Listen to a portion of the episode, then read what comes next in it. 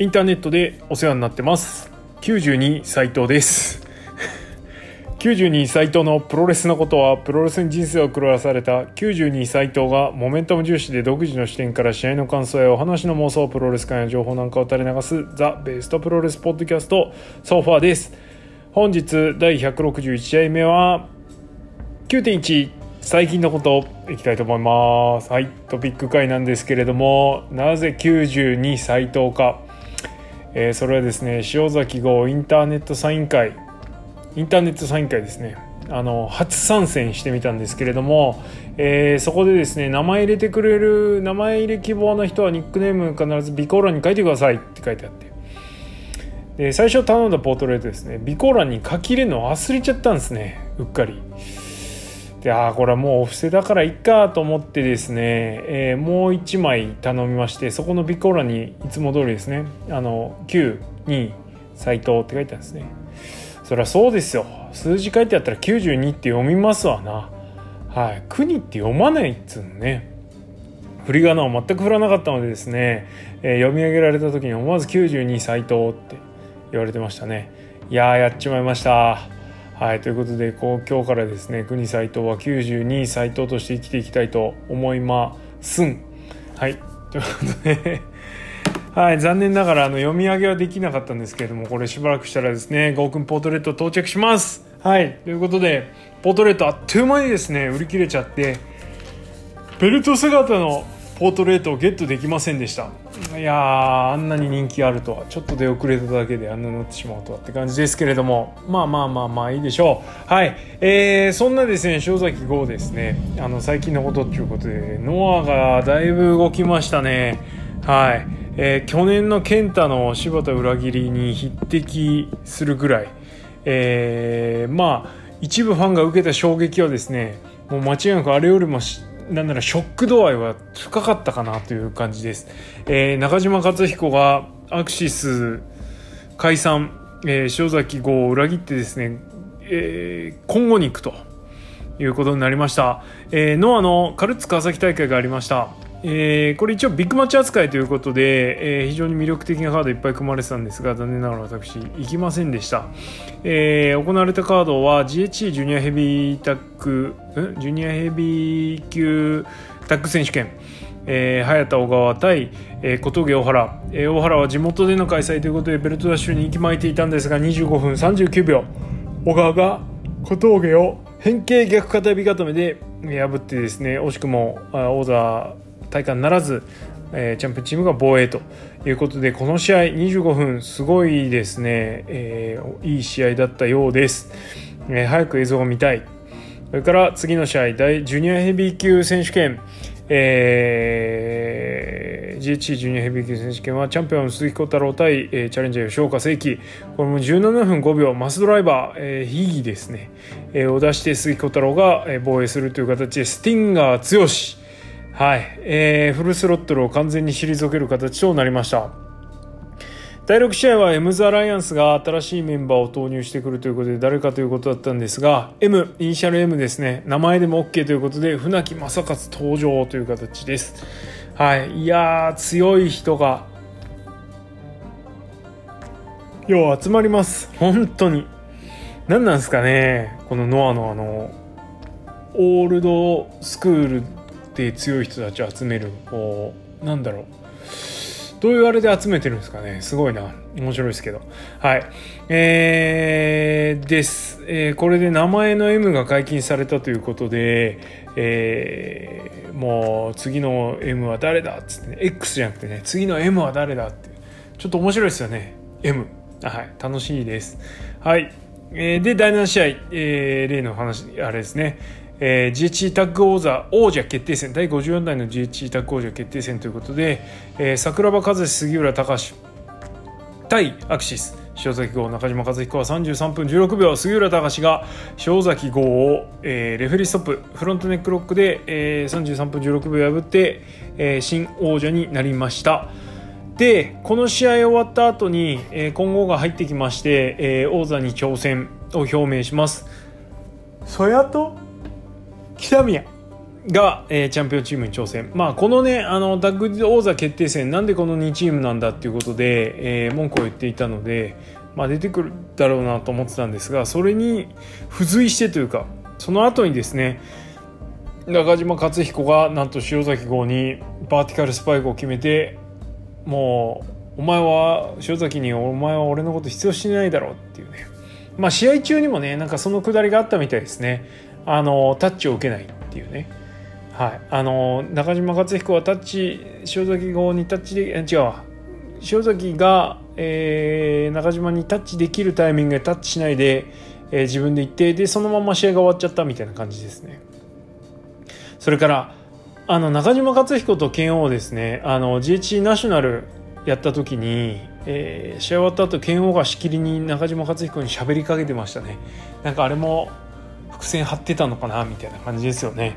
はい。なぜ今後に入ったかっていうのを今後詳しく 今後なぜ今後に入ったか今後詳しく、えー 説明されるんだとは思うんですけれどもえー、まあそれにしてもインパクトがありました。アクシスといえばもうねなんつうの仲良しというか男同士気持ち悪いなみたいな。気持ち悪いって言っちゃいけないんですけど。ねあのそういう系のタッグだったんですけれどもなんつうの？似合ってないっちゃ似合ってないっすよね。なんかあんな慣れ合っちゃってね。俺最初嫌いだったんですよね。何やってんのっていう。特に塩崎何やってんのみたいなね。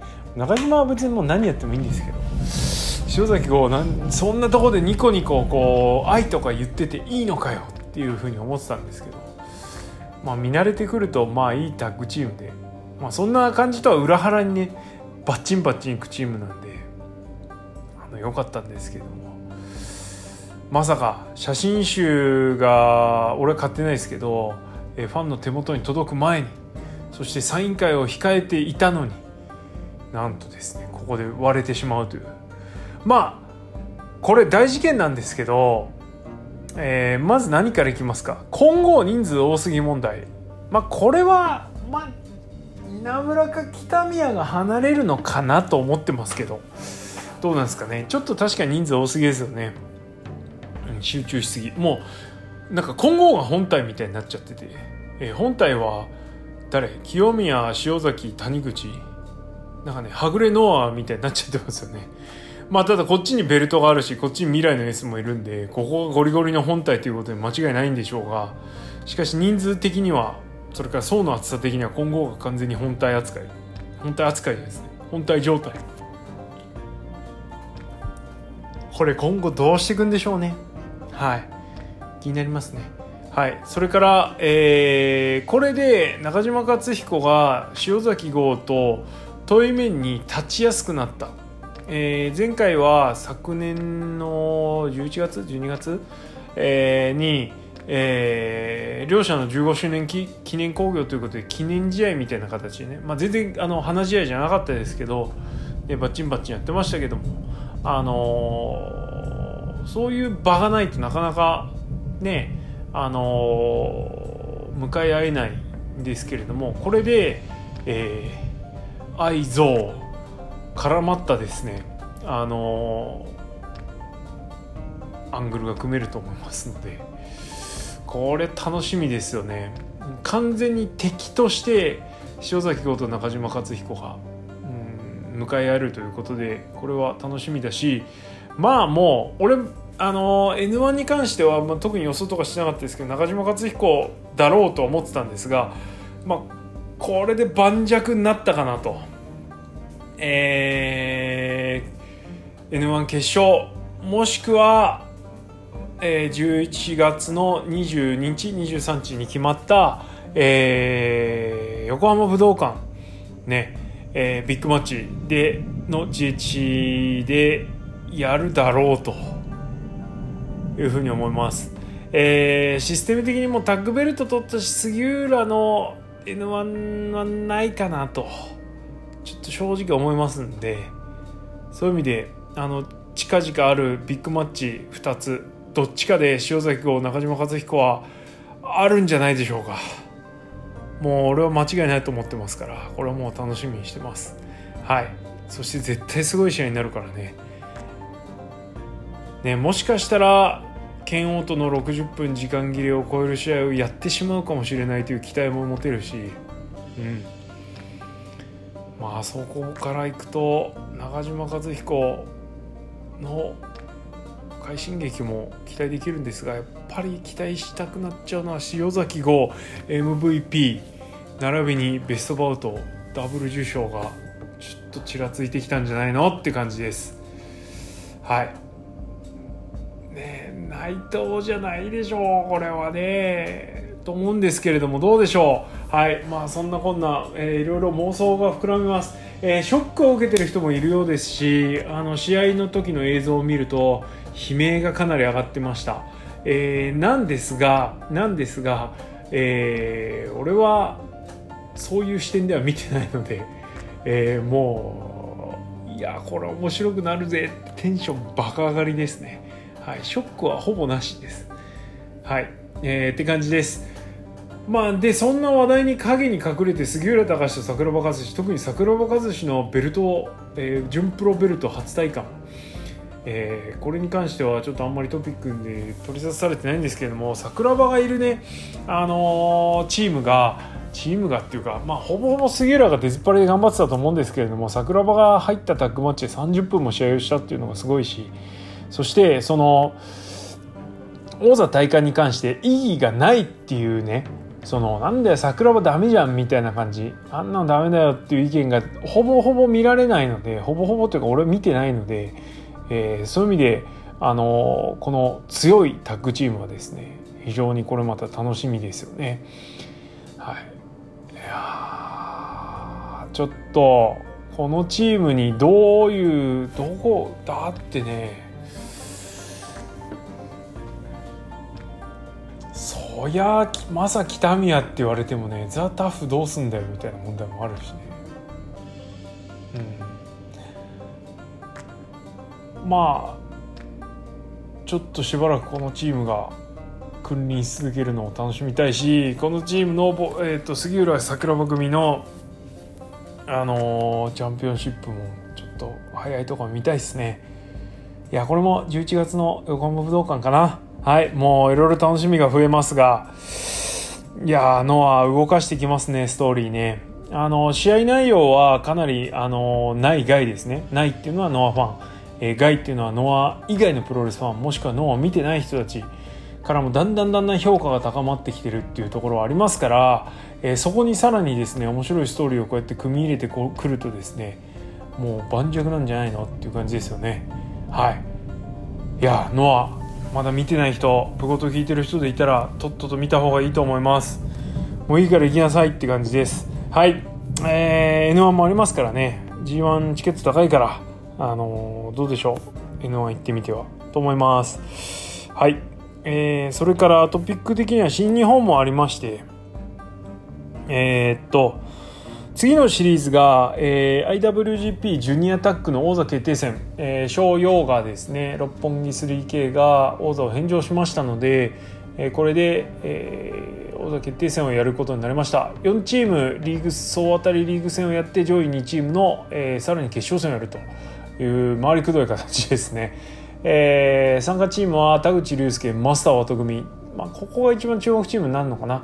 それから、えー、高橋宏夢武士組。それからエル・ディスペラード金丸義信、まあ、この2チームは定番チームですね。はい、そこに加えて、えー、絶対優勝しない、えー、石森泰治下道組。どうせならね石森なんかもうあれなんだからディック統合下道組でやればいいのにねっていう感じですけどまあスケジュール的に厳しかったのかな。はい、えー、っていう感じです、えー、短いシリーズで王者を決定するということでそれ以外のカードに関しては神宮のカードを引きずったまんまという形になるようです。まあそのまま G1 にもなだれ込むのでうーんまあこの辺でねうんとちょっとストーリーを動かしづらいのかなという感じですが、まあ、注目はジュニアタッグということになるんでしょうマスター・ワトがですね当たってないジュニア選手たちとこれからこのシリーズをでバンバン当たるということになりますからファイトぶりは注目なんじゃないですかね。はい、まあとは田口にどれぐらいマスターとか飲まれずにできるかっていうねそこはちょっと実力勝負っていうところなんじゃないでしょうか。えー、内藤が記者会見をしたようでえー、2冠統一か別々かを明確にするみたいな感じなんですけれどもまあもうとっとと決めてくれよって感じですねこれに関しては。うん。まあねストーリー考えるのは内藤じゃないんであれなんですけど一応統一をぶち上げつつ、えー、統一した後のビジョンがないっていうね。でなんかその統一した後のビジョンのなさは人のせいにしてるみたいな感じなんですけど。まあね突き詰めたら考えてるのは会社なんで別に内藤が考えてるわけじゃないと思うんですけど。なんだろうね。よくわかんねえなって感じです。あの分けるっつったってインターコンチに挑戦する人いんの？っていう話で。IWGP とインターコンチ選べる状態で。ね。インターコンチに何らかの縛りが設けられてるんであればえー、インターコンチのベルトがをに挑戦しますっていう人もいるかもしれないけど別に何の縛りもないし色が違うだけだし格は IWGP ヘビーより下だしっていうことになればねじゃあ誰も行かないっしょっていうね。まあせいぜいそうだな。内藤が IWGP 挑戦する前にお前インターコンチに挑戦させてやるよみたいなね。でこれに勝ったら IWGP ヘビー挑戦また2回になっちゃうしねそしたら。意味ねえな。ねえかといって内藤がインターコンチの挑戦者として指名したらそれはそれで格下げみたいな感じになっちゃうし。うん。なんかゴールが見えないですよね。いらないから挑戦者決定トーナメントやるとか。そのぐらいしかなくなっちゃうもんね。本当別々にやるっつってもどうやってやるんだろうなっていうのはかなり疑問です。はい。えー、とにかくインターコンチのベルトを明確にしたですよっつってね。ガツンと下げるしかないので、まあ、どういうふうに運用していくか内藤が提唱するのか、えー、会社が決めたのを内藤がまたゴニャゴニャ言うのかよくわかんないですけどまあとっととやってほしいな。G1 の公式戦でインターコンチは常にかけ続けるとかでいいじゃんね。内藤が負けて移ってもう移った人もその後の公式戦はインターコンチかけなきゃいけないみたいなね。もうどうせ雑に扱うんだったらそのぐらい雑雑に扱ってもいいんじゃないの？ダメですかね。はい。えー、まあよくわからんです、えー、うまいことやってください。偉い人が考えて。はい、えー、そんな感じかな、トピックとしては、えー、質問箱をいただいておりますので、お答えしておきましょう。4通いただいております。えー、ちょっとこれ引っ張っちゃいました。ごめんなさい。えー、国さんは DDT はあまり追ってらっしゃらないと思いますが、11.3両国、遠藤哲也のケニーの代わりの対戦相手は誰だと思われますか？私の予想は石川修司です。えー、他団体の選手でありながら、同門対決という特別感が乗っかるので、てんてんてん。えー、っと、ね、ケニー来れないんですね。ワンチャンあんのかなと思ったんですけどもう無理なんですね。もう家も引き払っちゃった。よくわかんないですけど、うん、まあ志田と結婚して日本くれいいじゃんって思ったんですけどそれはないんですね。はい。えー、ということで誰か。まあぶっちゃけ石川が挑戦してもなんか石川がじゃあ DDT のチャンピオンになって DDT に居続けるっていう話でないっすよね。はいまあ、それ考えるとどうなんだろうな。結局まあ竹下とかそういうところが順当なところになっちゃうんじゃないのっていう感じですね。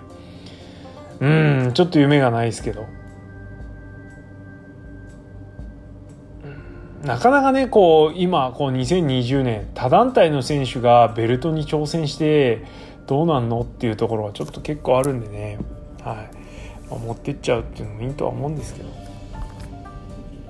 どうしてもこう頭とおけつが見えちゃうんで、うん、あんま面白くねえなって感じです。はい。ああまあだから誰って予想するんだったらじゃ竹下でいいんじゃないのって感じですけど。雑い。すいません。はい次。えー、こんにちは、えー、神宮は自宅にて完成しました。画面越しでも夏祭り感アウトドアの雰囲気を感じられる新鮮で楽しい時間でした。でしょ？さて国さんのツイートを読み武士真田の登場シーンを確認しました。あ武士がイーブルに向かっていく際東郷さんがトップロープに登ろうとしていましたね。助立ちに来たという意味合いとともにダイビング戦闘を阻止されたと悔しがりたかったという意味でも武士には東郷さんへ攻撃してもらいたかったです。東郷さんではなく真っ先にイーブルに向かったのは裏切り者を制裁する気持ちが先走ったと解釈できますでしょうか。新日だから実現できた今大会海外組の動向や事案も含め神宮以降のストーリーもプゴと交え楽しみたいと思います。今後も対応更新楽しみにしております。くれぐれもご自愛ください。ありがとうございます。これねあれですね。あの武士と真田が2人ともあの乱入してきてイーブルに一直線に行ったのいいのっていう話で。そうですね。あの反則を止めるんじゃなくてもう完全にイーベルおいみたいなね。ダメだよみたいな感じで言ったのがちょっと特に武士ね最初に言ったね。お前は TikTok を止めるのが役目じゃないのかって思ったんですけど。まあそんな細かいことはいいかって感じですね。はい。真田がイーベルに行くのは分かんないけどね。またディック・ブシやらかしたのかな。はい。まあでもあのどっちにしてもねそういうつまんないことがあったんですけどそれも気にならないぐらいだったんで、はい、だったんじゃないですかね。はい。えー、ありがとうございます。じゃあ次。えー、国さんこんにちは。ノアカルツ川崎行ってきました。めちゃくちゃ面白かったです。でしょうよ。あれ？国さんはって 煽られてる。えー、勝彦の裏切りは会場がマジでどよきました。船木は、うん、だよねって感じでした。杉と坂はびっくりです。乱入もなく体感しちゃいました。えー、ジュニアも面白かったし、特にはじめちゃんの試合は会場のみんなすごく気持ちが乗っていていい雰囲気でした。いろんな意見や妄想が飛び交う展開になってきて楽しいです。先が読めません。楽しい。ノア工業迷ったら行けよ迷わず行けよと言いたいです。また国さんのノア会楽しみにしています。本当そうですね。行きなさいもうまだ行ってない人がいるんだったらもうとっとと行かないとダメです本当。はいありがとうございます。羨ましいな言って。はい、えー、最後こんばんは。神宮大会とても楽しかったです。全6試合と少なめで少し物足りないかなと思っていましたが全然そんなことありませんでした。1試合1試合中身が濃いのですが間延び感がなく消化しやすい肉うどんのような試合でした。肉うどん食べたくなっちゃった。さて今回の質問ですがマスター渡選手についてです、えー、グランドマスターへの道をテーマに旅と本人も称していますが最近までなぜか違和感がありました。しかしその疑問も解決しました。したんかい? じゃあ聞かなくていいじゃん、えー、コスチュームの圧倒的部屋着感です。旅なのに家から出てないのです。もう少し武道家感のあるコスチュームにしてほしいなと思うのですがどう思いますか?長文失礼しました。このご時世ですが、お体に気をつけてプロレス観戦を楽しんでください。もう答え出とるやん。ね。武道家感確かにないっすね。部屋着か。家から出てないのか。そうっすね。部屋着じゃ旅出ねえな。うん。ね。それっすよ、それ。もう正解。はい。ありがとうございますって感じですね。いやどうなんすかね。なんか修行してるっぽさもないしね。ね頭丸めてねなんかおでこに6個ぐらいこうポコポコポコってなってたら修行してる感もあったかもしれないけどね。髪青いし武道家っぽくもないしみたいなね。そうっすね。まあ慌てずあの新キャラは見守っていきましょう。時間とともにこうだんだんだんだん出来上がってくると思うんでね。はい。と思います。はい。そんな感じどうでしょうかね。はい。ってな感じです。よし、えー、今月はしばらくちょっとプロレス観戦の予定もないので、個人的には盛り上がるところが少ないんですが、えー、ね、ジュニアタッグ、それから、あ、まあまあ、後半から中盤か、G1 始まりますね。予想会もやんないとね、ちょっと立て込むからどうしようかなね、どうしましょう。ノープランです。ちょっとその辺も含めてですね、あの予定も立ててまたお知らせしたいと思います。はい、えー、国サイトのプロレスのことは、リスナーの皆様のリアクションがガソリンです。意見、感想やご質問など遠慮なく考え質問箱に放り投げてください。質問箱は Twitter アカウント、国サイトのプロフィールからお願いします。また、ハッシュタグプゴートでのツイートも大歓迎です。よろしくお願いします。ちょっと予定立ててツイートしますんで、まあ、それに合わせてねあの質問箱の方も寄せていただければと思います。あの N1 が生でちょっと追いかけきらないっぽいので今年も G1 はなるべくプレビューレビューはしんどいんですけどね。なるべく頑張ってやります、えー、G1 はあの毎日追っかけてやりたいと思いますのでまたお付き合いください。N1 もその曖昧できたらいいな。はいってな感じで今日はおしまいです。ありがとうございました。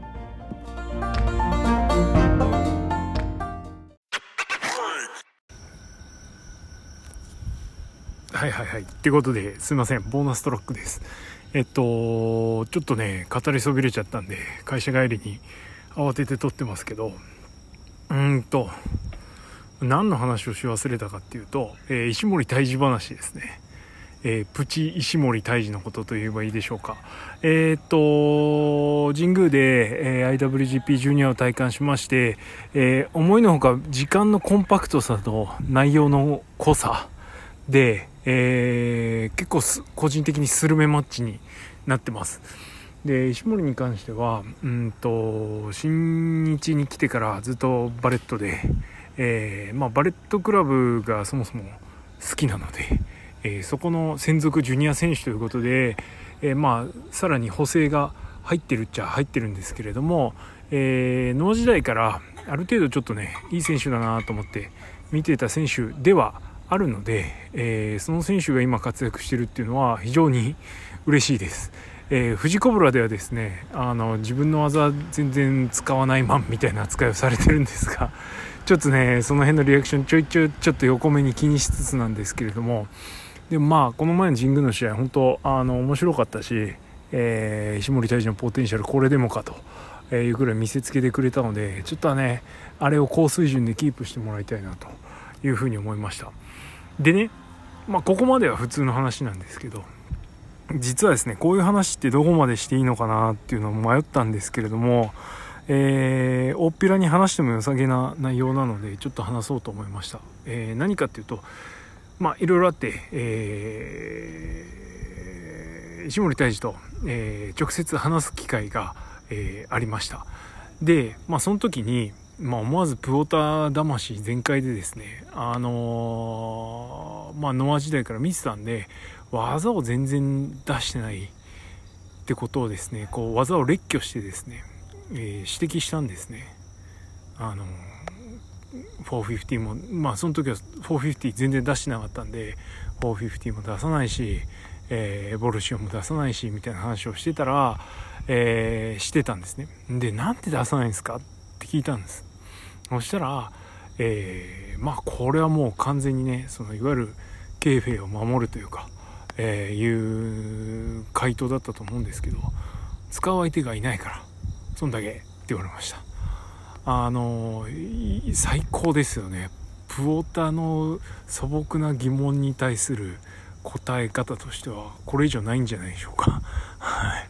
いやそうっすよねっていうしかなかったんですけどあのー、とにかくまだ石森泰治には引き出しがあるしでじゃあふさわしい相手がいた時出すべき時が来たら出ますかって聞いたら「うん出る出る」って言ってました、まあ、相手がいるわけよねみたいな感じだったんですけど、えー、そういう話をしました、まあ、あんまこういう話ねあの限りなくプライベートに近いところだったんでしない方がいいのかなと思ったんですけどいわゆるそのあれを守ってるんでちょっとさせてもらっちゃった はいまあそんだけなんですけど、えー、ね、こういうちょっと保管をしてくれると嬉しいなと思うし、えー、石森のノア時代の試合、えー、YouTube に結構ゴロゴロ転がってるんで、もしちょっと興味ある方は見てみてください。あの、ほんとすんげえから。ね。えー、まあ今ノアの方に寄ってるので最近ノア見始めた人なんかは、えーと、ノアのジュニアタックグロジュニアタックリーグの優勝決定戦、えー、原田小峠組対 ACH 石森泰治っていう試合があって、まあ、それとかねフィニッシュとか超最高なんであの YouTube を押してるんでもし興味あったら見てみてください、えー、俺はとにかくまあもうちょっとあんまつかないかなとも思うんですけどレボルシオンに関してはね出たら絶対ドッカンってなる技なんで、えー、期待してます。はい。まあその話をし忘れたなってぐらいですね、まあ、ちょっと似たような話するとえっ、と今日タマトンガの、えー、ポッドキャストですね、えー、タマズアイランド、え、英語なんでちょっとまあちょっと聞く人を選んじゃうとは思うんですけれどもえっ、と The Role of Sponsors in Japan ジャパニーズプロフェッショナルレスリングっていうね。日本のプロレスの、えー、スポンサーの役割みたいな話を、えー、1時間近くしてます、えー、非常に興味深い内容なので、えちょっと気になる方はぜひぜひ聞いてみてください、えー、界隈聞いたことのある名前が、え出てきたりもしますので はい。いややっぱすごい人だったんだなって感じです。はい。えー、そんな感じ。